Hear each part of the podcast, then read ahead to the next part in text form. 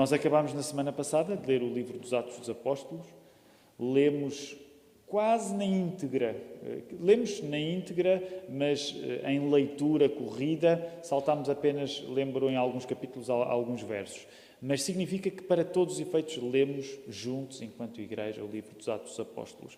Como não quero fazer uma revisão de tudo, é muita coisa, eh, não é esse o meu plano, mas gostaria de vos convidar a ir ao primeiro capítulo novamente, Atos dos Apóstolos, no primeiro capítulo, e vamos ler apenas um verso. Já estamos tão desabituados que já nem sabemos que é possível pregar um sermão a partir de um verso apenas. É possível. Então vamos lá até Atos, capítulo 1, aqueles que puderem ficar de pé.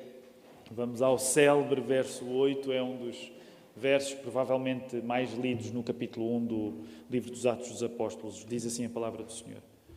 E é Jesus que está a dizer estas palavras. Recebereis a virtude do Espírito Santo, que há de vir sobre vós, e ser-me-eis testemunhas, tanto em Jerusalém, como em toda a Judeia e Samaria, e até aos confins da terra. A mensagem que vos quero pregar nesta manhã chama-se Está no ir, ou melhor, estava no ir e agora? Isto porque passámos meio ano a estudar o livro dos Atos dos Apóstolos e depois de o nosso lema ser está no ir, quando a pessoa entra na casa de oração, vê do lado esquerdo o cartaz, está precisamente a dizer está no ir. Passámos seis meses a insistir neste lema e agora, depois de insistirmos, chegamos ao final desta série de sermões e vale a pena perguntar o que é que vai acontecer agora? Eh, nós, como lemos, temos o contexto de ter todo o livro dos Atos dos Apóstolos lido.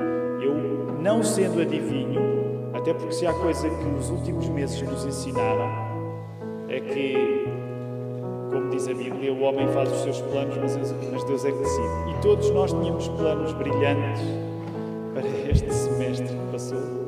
E pode até ser que o semestre junho, até nos tenha trazido coisas incríveis, mas a verdade é que nos trouxe muitas coisas que nos fintaram a vida, não é? Ah, e eu não sou adivinho, só Deus sabe o futuro, mas gostava de abrir algumas possibilidades com a Bíblia aberta. E por isso vamos pedir ajuda a Deus para que nesta hora as minhas previsões ou pelo menos os meus planos não se afastem do plano de Deus e que isso nos esteja a alimentar esta manhã, que nós nos, estamos a, que nós nos sintamos a comer a palavra de Deus, a comer esperança de Deus nesta hora. E por isso, vamos orar. Deus Pai, muitas vezes nós, como crentes, dizemos que Tu és soberano, mas nos últimos meses Tu vincaste isso em nós de um modo difícil. Porque nós não nos importamos com o facto de seres soberano, mas temos vivido a tua soberania uh, de um modo que nos deixa surpreendidos, porque uma boa parte dos nossos planos mudou uh, e nós nem sabemos bem o momento que estamos a viver e temos saudades de coisas que vivíamos antes e que agora não vivemos. Senhor, nós estamos numa época estranha. Agora, nós também sabemos, com a tua palavra aberta, que em épocas difíceis tu fazes coisas especiais. E por isso, nesta hora, o que nós te pedimos é que seja o teu Espírito, tu que és Pai, Filho e Espírito Santo, teu Espírito nos esteja a guiar de um modo que as previsões, os planos que nós fazemos nesta hora não se afastem do teu e, pelo contrário, colaborem para que nós estejamos a viver a tua vontade para a nossa vida, Senhor. Reconhecemos que muitas vezes essa transformação de nós fazermos a tua vontade na nossa vida exige correção reconhecemos que isso nos custa, mas queremos colocar-nos nessa área de transformação, que é sermos corrigidos por Ti, arrependermos-nos do nosso pecado. Mas ao mesmo tempo que o queremos fazer, queremos ser guiados pelo Teu amor. Se tu não nos amasses, tu não nos corrigias. E esta é uma comunidade de amor, porque é uma comunidade corrigida por ti, Senhor. E queremos uns os outros participar neste processo de, da tua correção e de sermos amados por ti, porque somos corrigidos por ti. E entusiasmarmos-nos uns aos outros e sairmos animados, preparados, mas animados pela tua graça na nossa vida. Em nome de Jesus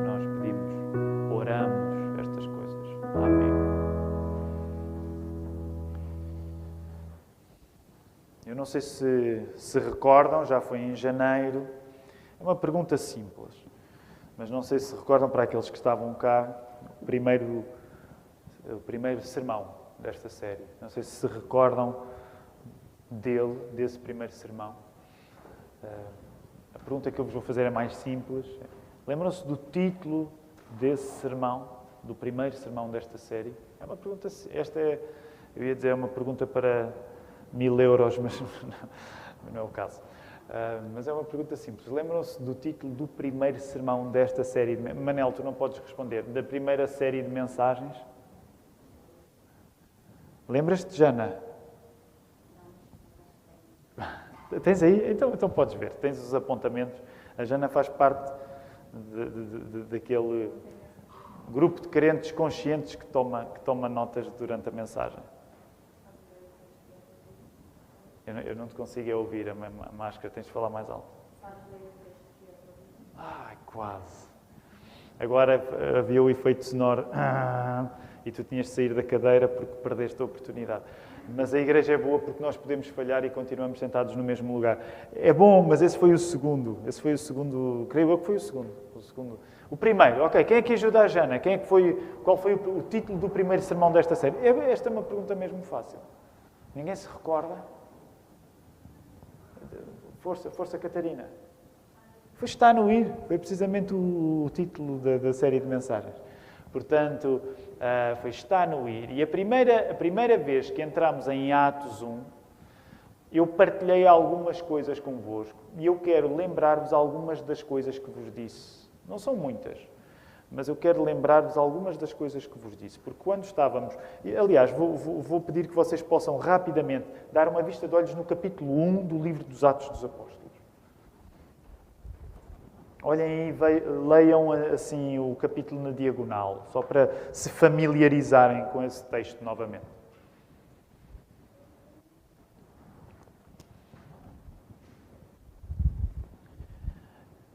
Uma das lógicas que nós encontramos no primeiro capítulo do livro dos Atos dos Apóstolos, aliás, nós acabamos de ler o verso 8, em que Jesus está a dizer: Vocês vão receber a virtude do Espírito, vocês vão ser minhas testemunhas, tanto aqui em Jerusalém, como em toda a Judeia, como na Samaria, aos confins da terra. Uma das lógicas que estava em causa nesse primeiro capítulo era nós entendermos que Jesus está no ir. Porquê? Porque ele estava prestes a ascender ao Pai, mas isso significava que Jesus não estava parado. Portanto, ele ia ascender para o Pai e ia ficar sentado à, direita do Pai. Mas o facto de ele se sentar, paradoxalmente, não era um sinal que ele ia ficar parado, na medida em que a história de Jesus estava a continuar. E estava a continuar porquê? Porque a história da Igreja era a continuação da história de Jesus. Então, nesse primeiro sermão, eu disse-vos: Jesus está no ir, a igreja está no ir, Israel está no ir, porque Jesus era o cumprimento de todas as promessas feitas a Israel no Antigo Testamento. E uma vez que Jesus estava no ir, uma vez que Israel estava no ir, uma vez que a igreja estava no ir, uma das coisas que eu vos disse é: nós não podemos ficar parados.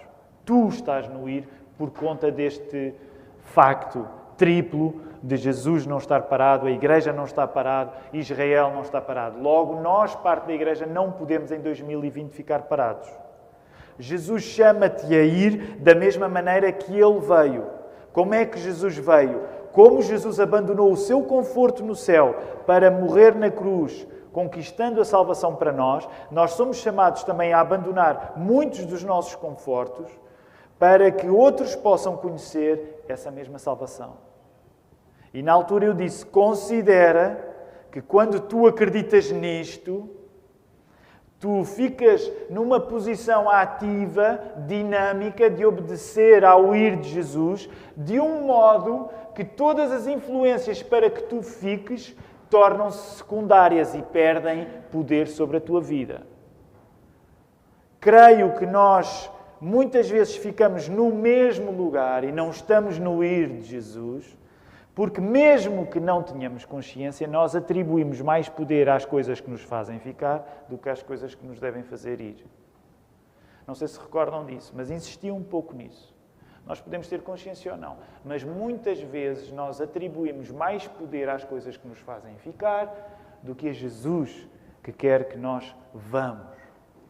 E por isso mesmo, vos tentei entusiasmar na altura a dizer que quando nós chegamos ao ponto de obedecermos a Jesus, sem que a opinião daqueles que nos querem fazer ficar tenha assim tanta importância para nós, nós não ganhamos um desamor por essas pessoas que nos querem fazer ficar. Pelo contrário, pela graça de Deus, nós até ganhamos mais amor pelas pessoas que nos querem ficar. Porquê? Porque queremos estender a essas pessoas que nos querem ficar, fazer ficar a mensagem do amor de Jesus.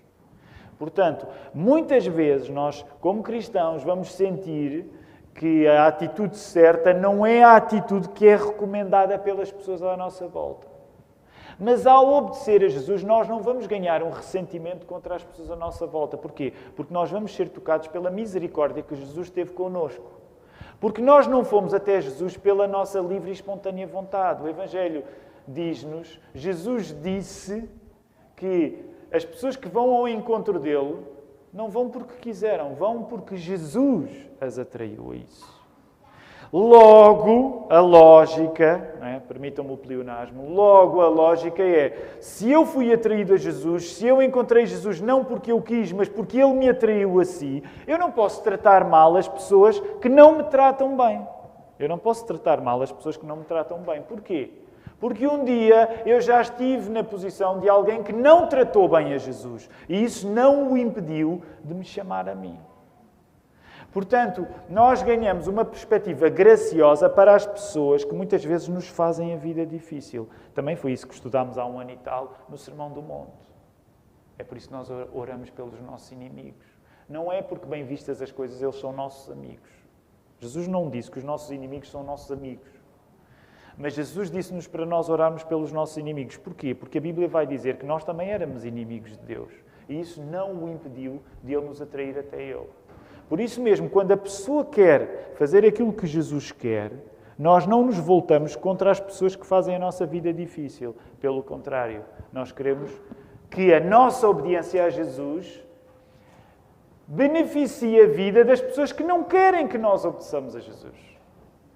E por isso mesmo nós tendemos o convite a essa pessoa: não queres vir também? Não queres tu vir conhecer Jesus?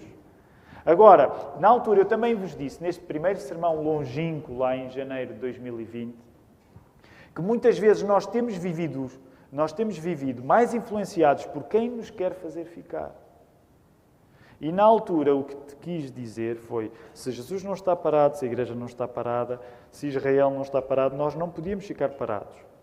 E por isso disse: Igreja da Lapa, é hora de avançar, é hora de ir. E vejam bem o que eu disse em janeiro de 2020. Uh, aliás, há uma grande. Deixem-me contar uma piada, é uma boa piada, é uma piada santa. E eu ouvi, curiosamente, um filósofo que não é cristão, não é nada cristão, que é o Slavoj Žižek, que é um filósofo que eu acho muita graça.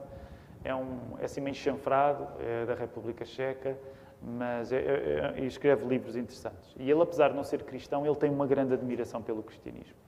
Então eu ouvi esta piada do Slavoj Žižek. Žižek, é, sabem aquele Z que tem é um Z que nós não temos, é um Z que tem não sei como é que se chama, um acento em cima. Portanto, não se lê Zizek, lê-se Zizek. Uh, então, ele, tem, ele conta uma piada que é, como é que se faz Deus rir? Vocês sabem como é que se faz Deus rir? Vocês sabem fazer Deus rir? Contem-lhe os vossos planos. Um, e vocês não riram, não perceberam, é uma, é uma piada ótima sei porquê, é uma piada ótima. Quando o, Zizek, quando o Gigeca conta, toda a gente ri. Se calhar o problema é meu. Uh, mas porquê é que eu estou a dizer essa piada? Porque vejam bem aquilo que eu disse em janeiro de 2020. Eu disse assim: Acredito que esta igreja tem de avançar e permitam-me ir mais longe, tem de encher. E Deus tem sentido humor, porque este era o plano e veio o, o, coronavírus e a igreja teve de esvaziar. É? Agora deixem-me dizer, eu não quero dourar a pílula, mas eu acredito que o plano que partilhei convosco era um plano sólido aos olhos de Deus e eu acredito que esta sendo uma época em que a igreja se esvazia, por outro lado ela está a encher-se. É verdade que ela se está a encher de um modo diferente mas ela, eu acredito que o plano que partilhei convosco continua a funcionar. E há tantas coisas curiosas que Deus tem feito acerca do movimento da igreja a avançar numa época em que nós somos chamados a ficar em casa, que acho que faz parte do sentido de humor divino. Logo, que coisas é que nos fazem ficar? E eu gostava rapidamente que nós gastássemos algum tempo a pensar e a pedir ao Espírito Santo que depois de tanto tempo a ler o livro dos Atos dos Apóstolos e ouvir dizer está no ir, está no ir, está no ir, que coisas é que nos fazem ficar? E eu vou apenas enumerar três coisas. Agora, na tua vida, as coisas que eu vou enumerar podem ser mais ou menos realidade, mas eu gostava que nesta hora, quando tu ouvisses três das coisas que nos fazem ficar e muitas vezes não obedecer, não ter a coragem de seguir o ir de Jesus, eu gostava que tu te abrisses para que o Espírito Santo também te pudesse dizer outras coisas além destas três. E antes de partilhar estas três coisas que nos querem fazer ficar, eu também não quero que tu fiques com uma ideia muito abstrata acerca do ir de Jesus. Até porque, se há coisa que nós temos aprendido do livro dos Atos dos Apóstolos, é que ser testemunha de Jesus não corresponde a uma certeza que nós temos acerca das circunstâncias futuras. Basta pensarem que a primeira fase do livro dos Atos dos Apóstolos, como nós vimos, chamámos-lhe a lua de mel em Jerusalém, era uma fase em que a igreja caía nas boas graças do mundo. Na segunda fase, que depois chamámos casamento no estrangeiro, na medida em que a comunidade de Jerusalém, porque era perseguida, foi obrigada a dispersar por todo o mundo mediterrâneo. Aquelas pessoas não foram, muitas daquelas pessoas não foram missionárias por opção, elas foram missionárias por falta de opção. Portanto, uma das coisas que eu quero dizer-te é não alimentes uma ideia muito abstrata de obedeceres ao ir de Jesus de um modo em que Deus te vai dizendo agora vais para ali, agora vais para acolá, ali vais ter aquela casa, ali vais ter aquela família. Nós não sabemos. A fase final do livro dos Atos dos Apóstolos, que é a liberdade na prisão, era já com o apóstolo Paulo preso, ele ser a pessoa que estava a praticar obediência à chamada de Jesus. E ninguém quer praticar obediência à chamada de Jesus estando preso. E, no entanto, é assim que as coisas aconteceram no livro dos Atos dos Apóstolos. Portanto, eu não quero que tu alimentes uma visão idealizada ou muito abstrata daquilo que é obedecer a Jesus. No entanto, quero que consideres algumas das coisas que te fazem, muitas vezes, ficar. Três coisas. Uma é o medo. O medo. E eu não sei como foi convosco, estou a falar agora da minha experiência, mas se há coisa que eu sei hoje melhor, é que também por causa desta crise do coronavírus, o medo tornou-se muito mais palpável e visível para muitos de nós. Uh, rapidamente, eu, nas primeiras semanas, uh, aliás, houve uma coisa que não era muito comum na minha família, porque nós não vemos muita televisão, mas nas primeiras semanas a televisão voltou a ser apresentada à família, de certo modo, para saber as notícias e tudo isso. Mas aquilo nem me tocou muito. Mas a determinada altura eu recebi a chamada de um amigo meu que tinha contraído o coronavírus. E que pouco, pouco, poucos anos mais velho do que eu, é dois, três anos mais velho do que eu. E ele, permita uma expressão, ele estava à rasca. Porquê? Porque ele tinha acabado, o período da febre tinha acabado com ele, ele tinha passado mais de 10 dias isolado no seu quarto em relação à família e ele ainda não conseguia falar normalmente. E eu quero admitir, naquela altura, houve ali dois dias em que eu fiquei a bater mal. Porque aquele era o meu amigo, não muito mais velho do que eu, com um estilo de vida razoavelmente parecido com o meu. E que passou mal. E que não esteve internado, graças a Deus, mas que passou mais de 10 dias uma febre altíssima. E quando ele me contou aquilo, houve ali uns dias em que eu andei a bater mal e a dormir menos bem.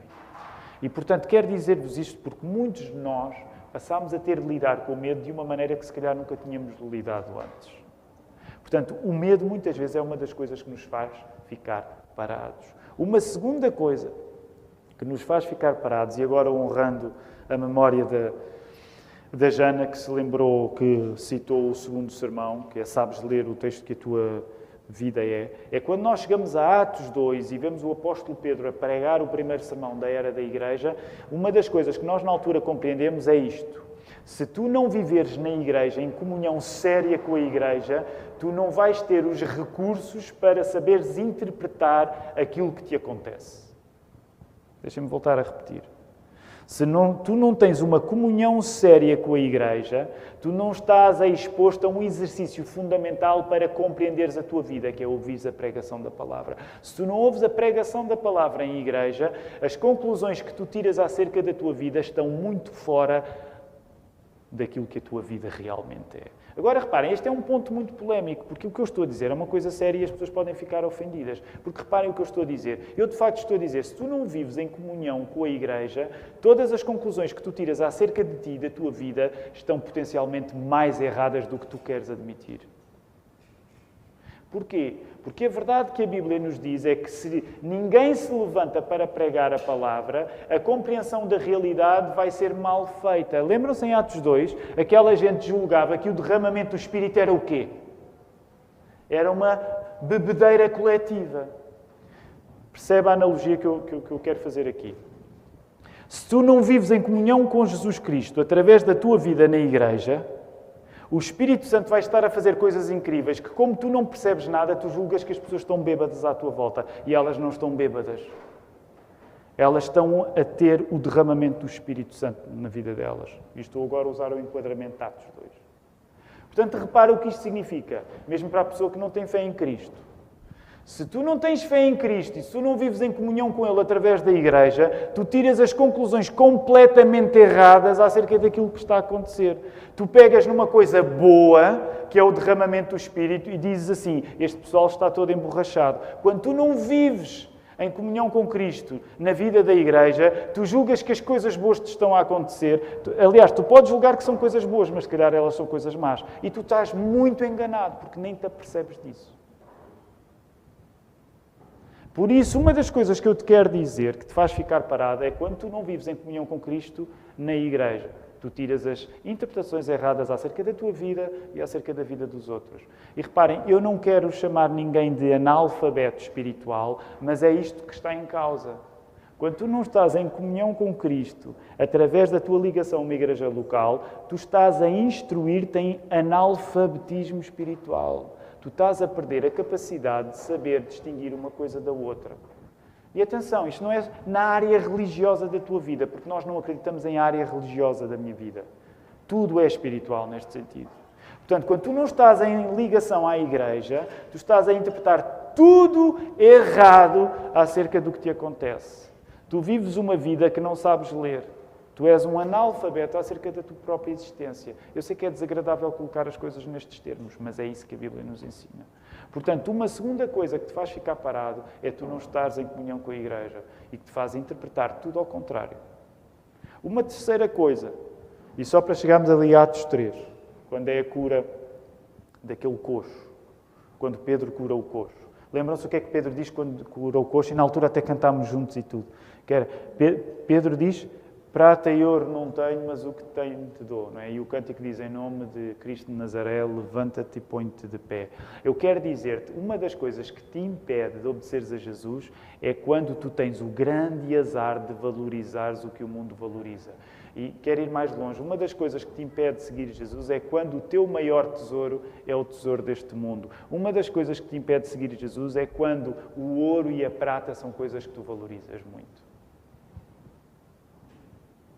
Eu não estou a dizer que a vida de um cristão tem de ser marcada pela ausência de ouro e prata. Jesus disse que era difícil um rico entrar no reino dos céus. Jesus não disse que era impossível.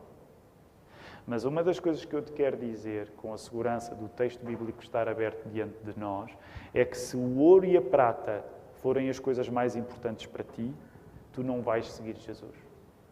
Tu vais ter o grande azar de ser rico aos olhos do mundo o grande azar de seres rico aos olhos do mundo.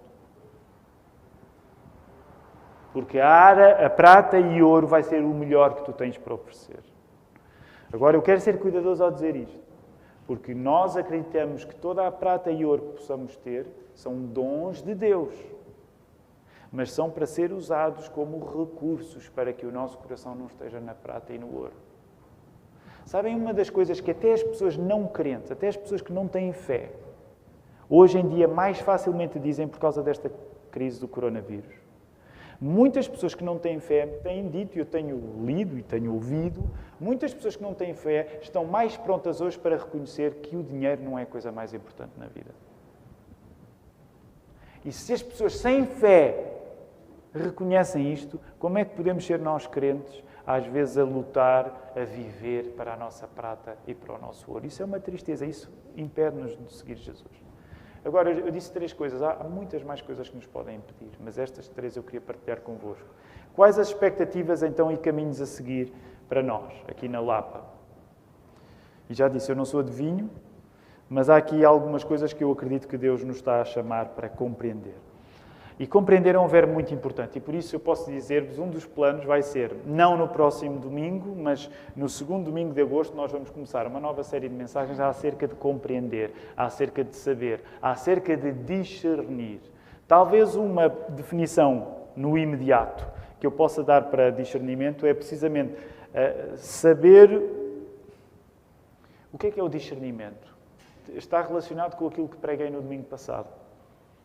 Uma vez que nós não temos como controlar as circunstâncias, o discernimento é a capacidade de eu me conduzir da maneira certa diante de circunstâncias que não domino. O que é, que é ser uma pessoa com discernimento? É uma pessoa que sabe o passo a dar quando não domina a circunstância. Agora, Claro que há aqui uma ironia. Dominar a circunstância. Qual de nós é que domina a circunstância? Ninguém domina a circunstância. Portanto, o que é que isto significa? Quanto mais eu me convenço que eu domino as circunstâncias, menos discernimento eu tenho. O início do discernimento é, como é que diz lá na Bíblia, não diz com estas palavras, mas com a mesma ideia, lá no Velho Testamento, onde é que é o início do discernimento? Onde é que é o início da sabedoria de uma pessoa que realmente sabe? É o temor a Deus. Quando eu temo a Deus, eu já dei o primeiro passo para ser esperto. Quando eu não temo a Deus, eu já dei um passo atrás em ser uma pessoa inteligente e com discernimento. Logo, o nosso plano, e eu sei que já estamos um pouco desabituados, porque geralmente temos feito estudos com um bom ritmo nos últimos anos, mas o nosso plano é irmos para, para o primeiro livro de Reis, no capítulo 3, eh, quando Salomão pede sabedoria a Deus, alguns de, vós, de, vocês podem ter visto, eu aqui há uns tempos falei nisso na internet sobre esse texto, e vamos explorar esse texto. E a ideia é nós compreendermos o que é que é o discernimento é, porque nós estamos muito carentes de discernimento. Então vejam bem, é só um capítulo, mas se Deus quiser vai render durante quatro meses, o que significa que vamos estar num ritmo mais lento. Ao contrário do livro dos Atos dos Apóstolos, onde estávamos a ler uh, um capítulo inteiro quase todos os domingos, Todos os domingos estávamos a ler um capítulo inteiro. Aqui vamos assentar e vamos falar sobre discernimento, sobre saber, sobre conhecer, sobre saber distinguir uma coisa da outra. Esse é um dos planos. Segundo plano, nós queremos dar autonomia à missão na margem sul em janeiro próximo. Uma das coisas incríveis deste tempo de pandemia é que só Deus é que sabe, nós não sabemos. Nós fazemos planos, mas Deus é que sabe. Curiosamente, acreditamos que a nova igreja que estamos a plantar na margem sul deu passos mais vigorosos pelas próprias circunstâncias da pandemia. Agora também deixem-me dizer com experiência de alguém que, que, já fez deadlines para o crescimento de novas igrejas e que esses deadlines não deram certo. O nosso plano é que, de facto, a partir de janeiro, a missão na margem sul se torne uma igreja autónoma e, portanto, deixe de depender de nós. Se Deus não possibilitar isso, não há problema nenhum. Mas esse é o nosso plano. E eu não sei se já pensaram nisso, até porque a esmagadora maioria das pessoas que está nesta igreja é nova nesta igreja, mas isso significa que, pela graça de Deus, se Deus assim permitir, a igreja na sua uh, era contemporânea, a igreja da Lapa na sua era contemporânea, vai voltar a fazer uma coisa que não fazia há muitas décadas, que é abrir uma igreja nova. Isso deixa-me muito contente. Porque eu vou ser sincero convosco: os pastores já estão a sonhar com outra. Os pastores já estão a sonhar com outra, porque nós estamos cá para plantar a igreja. Esse é o nosso trabalho. Terceira coisa, nós queremos retomar a integração de novos membros. O que é que aconteceu? Veio a pandemia, nós passámos a transmitir o culto que fazíamos para muito pouca gente aqui, para os cinco que aqui estavam eh, a tratar da transmissão, passámos a fazer, a transmitir online. Portanto, aquilo que era a escola dominical foi interrompida e, por exemplo, a preparação para novos membros foi interrompida também. As classes de escola dominical para adultos foram interrompidas e nós queremos retomar. Porque uma coisa fantástica está a acontecer: é que o mundo parou, mas a igreja continua e há pessoas que querem fazer parte desta igreja que se querem batizar ou que vêm de outras e querem ser transferidas para aqui. Portanto, esperem nos próximos tempos novidade. Talvez tenhamos de usar os nossos recursos online. Aliás, vocês sabem pela vossa própria experiência profissional, há tantas pessoas que estão mais contentes agora, há umas que estão mais tristes, mas há pessoas que estão mais contentes porque aqui e ali há tanta coisa que está a passar para o online e em algumas coisas está a facilitar a nossa vida, certo? E a Igreja também tem de se adaptar, não é? A Igreja também tem de se adaptar. Claro que nós valorizamos o encontro em carne e osso, porque Jesus vem em carne e osso. Mas fiquem atentos, porque vamos retomar uh, o programa de as pessoas voltarem a ser integradas como membros aqui na Igreja da Lapa. Outra coisa que quero falar connosco, nós queremos encaminhar as pessoas que têm manifestado uma convicção de chamada para o Ministério da Palavra. Isso deixa-me muito entusiasmado. Nós não somos uma igreja muito grande, mas já fomos uma igreja mais pequena. E uma das coisas que é uma grande responsabilidade para nós é de cada vez que alguém vem ter connosco e diz assim: Eu acredito que Deus me chamou para o ministério da palavra. E como isso tem estado a acontecer, nós queremos honrar isso. Agora também deixa-me dizer, eu ontem partilhei isto na reunião de jovens, ontem houve uma reunião de jovens, eu fico sempre avassalado eh, no sentido em que as últimas reuniões de jovens em que eu estive é uma igreja que já cresceu tanto, eu já nem conheço bem as pessoas, já passou o tempo em que éramos uma comunidade pequenina e eu conhecia bem toda a gente. Hoje em dia, às vezes, estou numa reunião da igreja e não conheço as pessoas e é preciso ouvir o testemunho delas para conhecer e fico, fico mesmo sem graça, no sentido em que Deus fez esta igreja crescer e apesar de eu ser o pastor que preside, sou uma das pessoas surpreendidas. E ontem ouvi alguns dos testemunhos e eles bateram forte na minha vida. Aliás, está aqui o Felipe e a Larissa. Ouvi a história um pouco mais deles. Eles chegaram num, durante o sabático da, da, da família Cavaco e, portanto, eu ainda não tinha oportunidade e fico mesmo de boca aberta, porque Deus tem feito coisas incríveis aqui. E uma das coisas que partilhei ontem e que quero voltar a partilhar brevemente, mas é isto. A nossa vocação não é uma questão solitária. E ontem até disse isto, se calhar de uma maneira um pouco bruta, mas deixem-me deixem dizer-vos uma coisa que falei ontem, que foi, uh, nesta igreja não há visionários solitários. Ninguém chega aqui a dizer, Deus chamou-me para isto. Se Deus te chamou para alguma coisa, tu precisas que a igreja confirme o que Deus te chamou a fazer. E permitam-me ser, se calhar, pouco agradável, mas se eu fosse contar todas as pessoas que chegaram ao longo da minha vida com o mundo diziam, Deus chamou-me para isto, e que passado pouco tempo voltaram do buraco de onde tinham vindo, se eu ganhasse um euro por cada uma destas pessoas, ok, dava para, para comer umas refeições. Um euro não é muito. Mas aquilo que Deus te chama a fazer só é facto quando a tua comunidade local concorda. E por isso mesmo, ao dizer isto, quero encorajar, porque quando tenho ouvido jovens a dizer acredito que Deus me está a chamar para o Ministério da Palavra, é uma grande responsabilidade que essa pessoa tem, porque está a fazer essa afirmação, mas é uma grande responsabilidade para mim, é um grande privilégio para mim.